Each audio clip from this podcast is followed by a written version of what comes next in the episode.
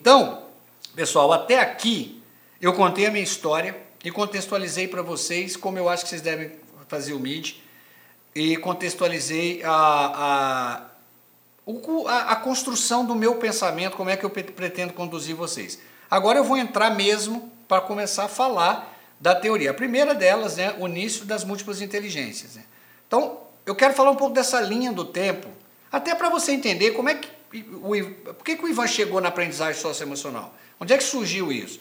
Toda a história começa na publicação da teoria das múltiplas inteligências. E vou te falar mais, hein?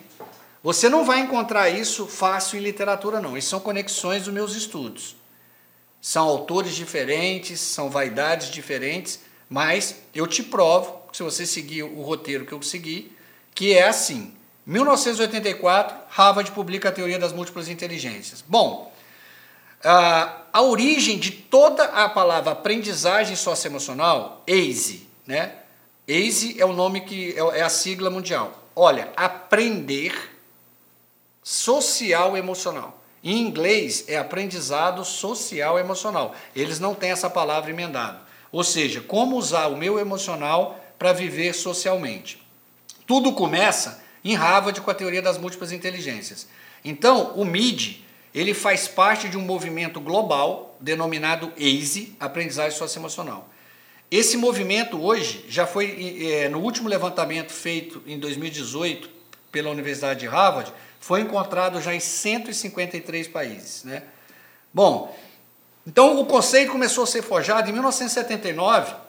Eu até tinha falado mais cedo para você, na Universidade de Harvard, quando essa fundação holandesa chamada Bernard Van Leer procura o Harvard, é, Harvard para desenvolver um, um, estudo e culminou na teoria das múltiplas inteligências. E, que, né, e o que, que acontece? Qual foi o grande salto que tudo muda? Até 1979, aliás, até 1984, e lamentavelmente eu vou te dizer uma coisa: eu ainda encontro pessoas no século 21, no, na, na segunda década, na terceira década, na verdade, ainda acreditando que QI é que é média inteligência. Então, o que, que é inteligência? O grande salto da aprendizagem, quando começaram a falar tem que ter um novo tipo de aprendizagem no mundo, foi quando definiram o que é inteligência. A Universidade de Harvard definiu da seguinte forma: é um potencial biopsicológico. Gente, potencial. Todo ser humano tem o potencial de ser gênio até nas nove inteligências, de processar informações de determinadas maneiras para resolver um problema ou criar um produto que desde que seja reconhecido. Né? Não adianta o cara falar, ah, eu sou criativo, inventei vou dormir de cabeça para baixo. Se a sociedade não reconhece isso, isso não é considerado um produto nem um problema. Agora, até vestir uma calça, você é um problema. Então, a inteligência é um potencial que todos nós nascemos iguais. Todo cérebro humano tem o potencial de, de nove inteligências, que é a forma que a mente se relaciona com o cérebro. Então, se você me perguntar como é que o cérebro e a mente conversam, por nove canais. Então, o que, que é um potencial biopsicológico? Bio, cérebro psicológico, mente. Essa relação cérebro e mente é que define o conceito da inteligência. Então, isso que eu falei para vocês, que na hora eu olhei e falei, gente, mas espera aí, todo ser humano, para ser considerado uma inteligência, ela tem que ter se manifestado em todo o cérebro humano. Por isso que algumas delas levaram anos para ser publicada. Desde uma criança autista, síndrome de Down, Pessoas que tiveram um acidente, por exemplo, e perderam parte do cérebro. Se aquelas inteligências não forem encontradas em todo o cérebro humano, não pode ser publicado como inteligência. Por isso que a existencial e a naturalista levaram vinte e tantos anos para ser provado. Então, você tem esse potencial, nós te, todos temos esse potencial. Então, a primeira inteligência é uma coisa importante que eu quero falar para você. Segundo esse estudo, todos nós, todos os seres humanos nascem prodígio por que, você está usando a palavra prodígio e não gênio? Porque Harvard separou assim. Eu estou respeitando a teoria. O prodígio é aquela pessoa que já nasceu com tendência a elevar a inteligência, aquele, aquela inteligência ao nível máximo. Em média, você nasceu com duas. Então imagina como eu mudei a minha forma de olhar o ser humano. Qualquer pessoa, aquela pessoa que está no sinal te pedindo esmola, ela, ela, é, ela, ela é gênio em duas inteligências, em média. Você pode desenvolver qualquer inteligência em qualquer idade ao nível prodígio. Custo-benefício. O que eu estou te propondo aqui? Desenvolver sua inteligência intra, inter, existencial e espacial visual. São, e a linguística. São cinco inteligências que eu trabalho, que eu vou trabalhar em você no MID. O que, que acontece? Tem, tem umas que você já pode ser a sua. Lamentavelmente, a maioria das pessoas morre e não percebe qual era a genialidade dela. Só para vocês terem uma ideia, a Universidade de Harvard pegou 100 crianças com 4 anos e colocaram para serem testadas nas múltiplas inteligências. As 100 crianças apresentaram a, a genialidade. Já tinha o perfil de inteligência das 100 crianças. Harvard não divulgou aos pais.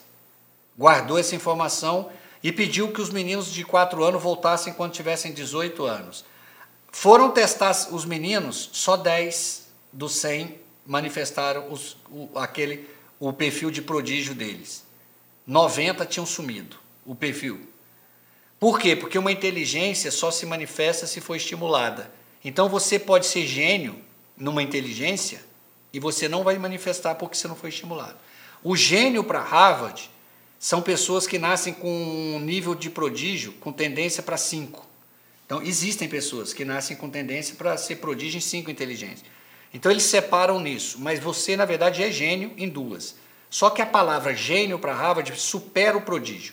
Ele vai para cinco inteligências, a tendência da criança.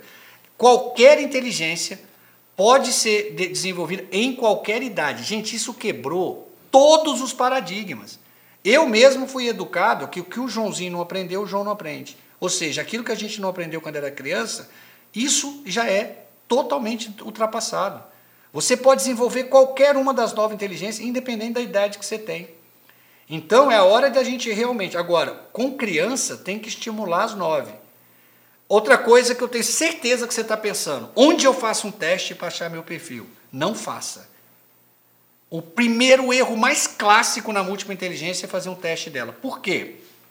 O teste vai mostrar, e tem gente vendendo na internet o teste vai mostrar as inteligências que você foi estimulado. Imagina que na inteligência que você é prodígio, você nunca recebeu um estímulo. O teste vai mostrar que você não tem ela. Os testes mostram o estímulo e não o perfil. Gardner é contra, radicalmente contra medir inteligência, mas ele falou: caso você queira, só meça uma inteligência se ela foi estimulada 12 meses de forma agressiva. Aí realmente se você, aí você pode medir o desenvolvimento ou não para você saber se você tem o dom. Então, só estou falando para vocês como eu mudei toda a minha forma de enxergar. Por isso que eu enxerguei como uma filosofia de vida. Eu passei a respeitar todos os seres humanos igualmente.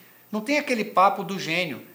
Então imagina se a educação, se um professor como agora é na China, entra na sala de aula e fala: "Eu tenho 60 gênios aqui dentro". Porque na China, gente, são 63 alunos por sala, média. Eu acho graça que às vezes eu estou fazendo palestras pelo Brasil, alguns professores, isso é impossível olhar cada um de um jeito. Eu pergunto, quantos alunos você tem? 21. Eu falei, liga para os professores da China então, pergunta, fala para eles que é impossível, que eles estão fazendo com 63. Teve um caso na Dinamarca que me chamou muita atenção. A pessoa que mais combateu a teoria das múltiplas inteligências foi um pedagogo na Dinamarca e ele, um dia, que eu achei muito bonito da parte dele, a humildade dele, ele publicou um artigo, pessoal, que eu achei fantástico. Ele publicou um artigo dizendo o seguinte: Passei a vida numa sala de aula, esse era o título do, da, da capa do jornal, com nove floreiras. Infelizmente, eu passei a minha carreira inteira só aguando duas. O sistema educacional só reconhece o lógico, matemático e o linguístico. O resto está fora. Agora você imagina que seu filho é um gênio sinestésico, que seu filho é um gênio intra, ele simplesmente, a escola vai ser um ambiente hostil para ele. Se vocês estudarem a, a múltiplas inteligência na Coreia, fizeram uma pesquisa qual foi o maior, o maior resultado que trouxe para a Coreia. Sabe qual a, a, a, a publicação? Amor à escola. Imagina que toda criança com todo o perfil foi para a escola sabendo que ela ia encontrar o seu espaço e, e ser valorizada. O reconhecimento, pessoal, a sensação de pertencimento é da natureza humana. Quando você tira isso, você afeta o emocional. Então, a primeira inteligência é a óbvia, né?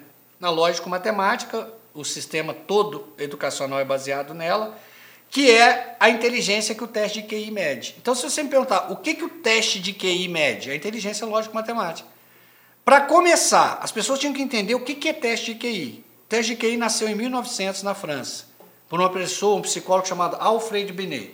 E por que, que ele criou esse teste? Ele criou esse teste, olha que absurdo. O teste de QI nasce para, o, para valorizar o preconceito. A elite francesa, e vocês sabem que a França eh, ditava todas as regras na, na, na, nos, nos, séculos passados. Ah, eles queriam separar, no final da educação infantil, eles não queriam que as escolas boas recebessem alunos sem potencial. Então era assim: os melhores alunos com mais potencial para as melhores escolas. Os alunos com potencial médio para as escolas médias.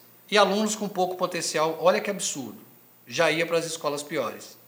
Assim nasceu o teste QI. O que que Binet falou? Me dá o currículo da escola, que eu crio na hora um teste. Como a educação francesa é toda baseada na lógica matemática, ele criou um teste de lógica. Ah, mas e como é que inventaram essa história que isso era um teste de inteligência? Como eu falei, a França ditava tudo. Esse, essa teoria vai chega nos Estados Unidos em 1912. Ela fica nos Estados Unidos e chega na mão do exército americano. O exército resolve aplicar em todos os soldados antes deles irem para a Primeira Guerra Mundial. Os soldados viajaram pelo mundo dizendo: Nós passamos num teste de inteligência. Assim, uma coisa que nem sequer foi criada para medir inteligência virou uma verdade absoluta no mundo e que, lamentavelmente, em pleno século XXI, eu ainda cruzo com pessoas que acreditam que QI mede inteligência. Então, QI mede essa inteligência, por isso que ela foi a primeira a, a ser percebida. Né? Então, a lógico-matemática é essa capacidade da gente de ordenar, classificar relações com números, muito usado por pessoas é, que, que têm facilidade com exata. Depois, eles descobriram que o corpo tem memória. Essa é uma inteligência que o corpo traz, chama sinestésica corporal. A capacidade da gente usar o corpo para fazer algo, né? Então a sinestésica é o uso do corpo para realizar tarefa. Por exemplo, o artesanato. Há uma coisa muito importante que você precisa entender. Não existe nenhuma atividade humana feita com uma inteligência só. Não existe. Você, no mínimo, você usa duas inteligências. Agora, para dar aula para você, eu estou usando a linguística, a minha intra, a minha inter e a minha espacial visual. Então você vê, para uma coisa, para uma aula, eu estou usando de 4 a 5 inteligências, dependendo do momento. Então, é, eles depois chegaram na inteligência musical, pessoas que nascem com o dom da música, essa é muito óbvia, né? É, afinação, ritmo, ouvido. A naturalista, essa nasceu 15 anos depois de, da publicação, ela não é, ela não está na publicação original, a publicação original tem sete inteligências, ela não faz parte essa forte relação com animais e plantas. Você, você vai perceber que do lado esquerdo desse infográfico, aliás, esse infográfico, ele está aí para você baixar em PDF. O MIDI, tudo que você olhar a palavra infográfico, eu tenho um objetivo. É um resumo do que o seu cérebro tem que gravar. Então, em vez de você ficar preocupado com aquele negócio acadêmico, decorar tudo, põe os infográficos que você acha importante num lugar visível, que você vai lembrar da aula inteira. E depois você volta e revê a aula. Então, agora para o lado direito, eu vou falar das inteligências que você vai, que eu vou trabalhar em você durante o MID. Bom, a primeira é a linguística. Você fala, Ivan, mas eu nunca vi falar inteligência linguística em aprendizagem socioemocional. Realmente eu também não. Eu realmente tive que perceber a importância dela. E você pode estar reparando que eu estou sempre comparando com um animal. Eu gosto de comparar para gravar. Tem algum animal que se comunica com a gente mais que o cão? Parece que o cachorro fala, né? Ele, ele você olha para ele, sabe que ele está alegre, sabe que ele está pedindo alguma coisa. Então é a nossa capacidade de comunicar. E você vai entender por que, que essa inteligência, para mim, ela não é, nunca foi citada, nem na inteligência emocional, nem na aprendizagem socioemocional. E eu vou falar uma coisa para você. E se eu te falar que, na minha opinião, ela é uma das bases mais importantes, e por isso que eu vou ter que explicar ela muito bem detalhada para vocês. Então, eu chamo que é a inteligência da harmonia. Por que, que eu dei esse nome a ela? Relacionadas à palavra, à linguagem escrita e falada e domina a maioria dos sistemas educacionais. Você já reparou que uma pessoa que não se comunica bem, ela tira a harmonia da vida dela? às vezes, pela forma que você fala ou a sua linguagem corporal, você já se tornou uma pessoa de conflito. Eu vou mostrar isso para vocês. As operações básicas da inteligência linguística é sintaxe, sensibilidade à estrutura da palavra, o aspecto retórico, a habilidade de usar a palavra para influenciar os outros, muito usado em discurso, usado até para dar aula. O aspecto explanatório, eu estou usando todos esses conceitos agora, a habilidade de usar a linguagem para explicar um conceito. E as pessoas com essa inteligência desenvolvem uma, é, se expressam com muita precisão, por meio da escrita, da fala ou do corpo. Você, você se comunica usando três conceitos: tom da voz, linguagem corporal e conteúdo. Isso tudo forma a tua linguística. Isso é, eu acredito que essa inteligência, na minha opinião, ela deveria ser obrigatória a partir da educação infantil. Eu comecei a trabalhar esse conceito nos meus filhos desde pequeno. Então, eu quero explicar para vocês por que, que o MIDI foi um dos poucos métodos, eu não conheço, pode até existir, que trouxe a inteligência linguística para a aprendizagem socioemocional. Porque quando eu estou estudando na neurociência a comunicação humana, eu falei, para aí. Se isso aqui for real, a inteligência linguística é base da aprendizagem socioemocional. Como é que a comunicação humana funciona? 45% quando você está conversando com uma pessoa, do, do que ela vai te entender é o tom da voz. Você quer ver uma coisa? Eu chegava para você e você fala assim: Ivan, eu queria falar com você. Eu falo assim: ah, legal, pode falar. Estou tranquilo. Ivan, eu quero falar com você. Fala. Pode falar. Ivan, eu quero falar com você. Fala. Eu mudei o fala, só do tom da voz você muda. O pai faz isso com os filhos. Depois, 38% da comunicação humana vem do corpo. Olha só. Ivan, quero falar com você. Fala, pode falar, estou tranquilo. Ivan, quero falar com você. Pode falar, estou tranquilo. Ivan, quero falar com você. Pode falar, estou tranquilo. Você viu que mudou completamente? Então vocês imaginam como tira a harmonia e eu, gente, eu tenho cases aqui no MID. Eu vou citar dois cases para você. Duas pessoas, dois homens com mais de 60 anos e uma moça por volta de 57, que buscavam, eram pessoas iluminadas, pessoas harmônicas, pacíficas, e não conseguiam entender por que, que, que tinham tanto conflito com pessoas. E achavam que era uma deficiência da inteligência interpessoal. Falei, não, os três eu já tinha lido. O seu problema é na linguística. A sua linguagem corporal é muito agressiva. Tem, tinha, no caso da moça, eu falei para ela: o seu tom da voz, você fala eu te amo e eu te odeio usando o mesmo tom. Isso não vai funcionar nunca na comunicação humana. Porque o cérebro, 45% é o tom da voz. Mas a linguagem, o que você quer dizer para uma pessoa é 17%. Agora vocês imaginam, imagina a hora que você decide mandar uma mensagem de WhatsApp escrita. O que você quer dizer para aquela pessoa, você mandou 17%. Quando você coloca, por isso que eu oriento meus alunos, mandem mensagem de voz. Você está tirando, de, de, você está saindo de 17% de mensagem para 62%. Já, o ideal é mandar um videozinho, mas geralmente o WhatsApp não aguenta. Então você imagina e-mail, WhatsApp, carta, o estrago.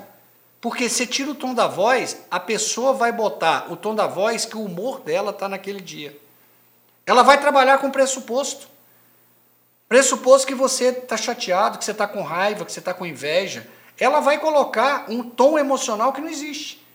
Por isso que eu não consigo entender se nós estamos falando de aprendizagem social emocional, socioemocional. Gente, como é que eu me relaciono socialmente como é que qualquer povo no mundo se relaciona sem linguagem?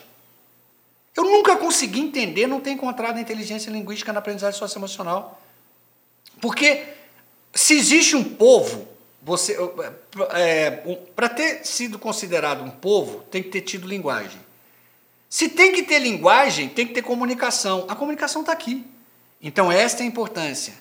Nós, você tem que observar como você. E isso aí eu vou te ensinar como você vai descobrir como você usa tom e linguagem corporal. Só estou mostrando para vocês o porquê que essa inteligência está do lado direito do infográfico, que são as inteligências que a gente vai trabalhar em vocês. Mm-hmm.